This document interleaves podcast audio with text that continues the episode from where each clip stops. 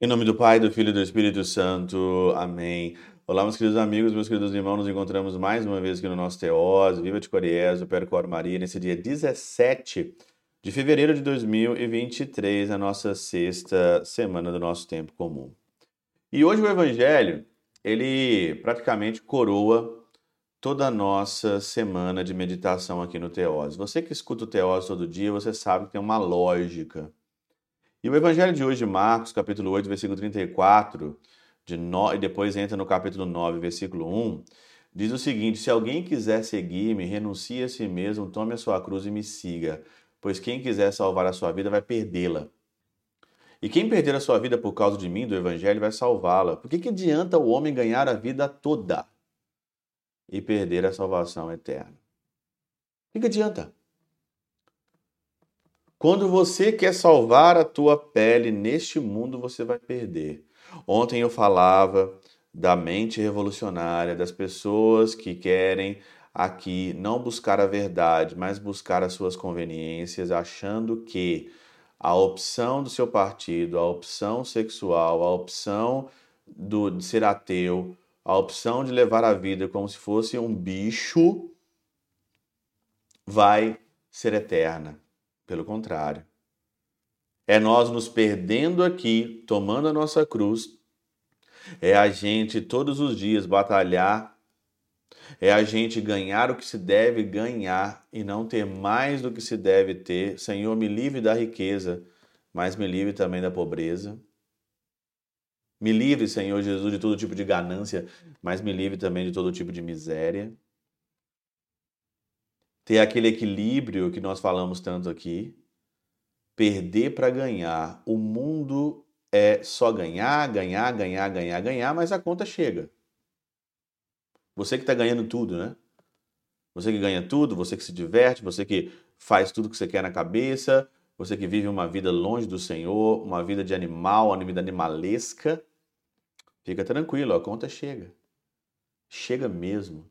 Chega com depressão, chega com vontade de suicidar, chega com pensamentos homicidas, pensamentos de, de vingança e destruição, chega contra todo tipo de valor.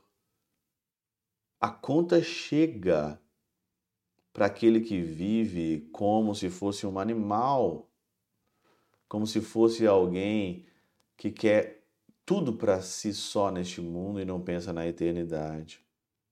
São João Crisóstomo coloca isso de uma outra maneira muito legal, né? Quando Jesus então ali diz ali a Pedro, né? Se alguém quiser, renuncie a si mesmo, ele fala o seguinte: Tu me repreendes querendo eu suportar a paixão. Eu, no entanto, digo que não somente é nocivo impedir-me de sofrer, diz o Senhor aqui para Pedro, mas nem mesmo poderá ser salvo a não ser que tu mesmo morras. Morrer para nascer. Se o grão de trigo não morre, ele fica ali sem nada, mas se ele morre, ele cresce, ele dá frutos. Disse de outra parte, se alguém quiser seguir, como disse: Chamo-vos as coisas boas que todos devem querer, não as coisas más e penosas mas para que sejais constrangidos. O Senhor nos chama para coisas boas. Quem disse que morrer é ruim? Quem disse que morrer é ruim? Quem diz que você se penitenciar, nós vamos começar a quaresma. Quem diz que você se mortificar? Quem diz que você ficar sem algumas coisas é ruim? Pelo contrário, é bom demais. E eu quero é me perder aqui mesmo. Tudo que o mundo fala que é bom, já desconfio na hora. E tudo que é difícil de ser vivido, eu quero viver e quero lutar por isso.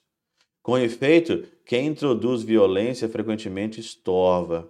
Quem, no entanto, despede o ouvinte em liberdade, mais o atrai. Alguém renuncia a si mesmo quando não tem nenhuma preocupação com o seu corpo. Como é que é renunciar a si mesmo?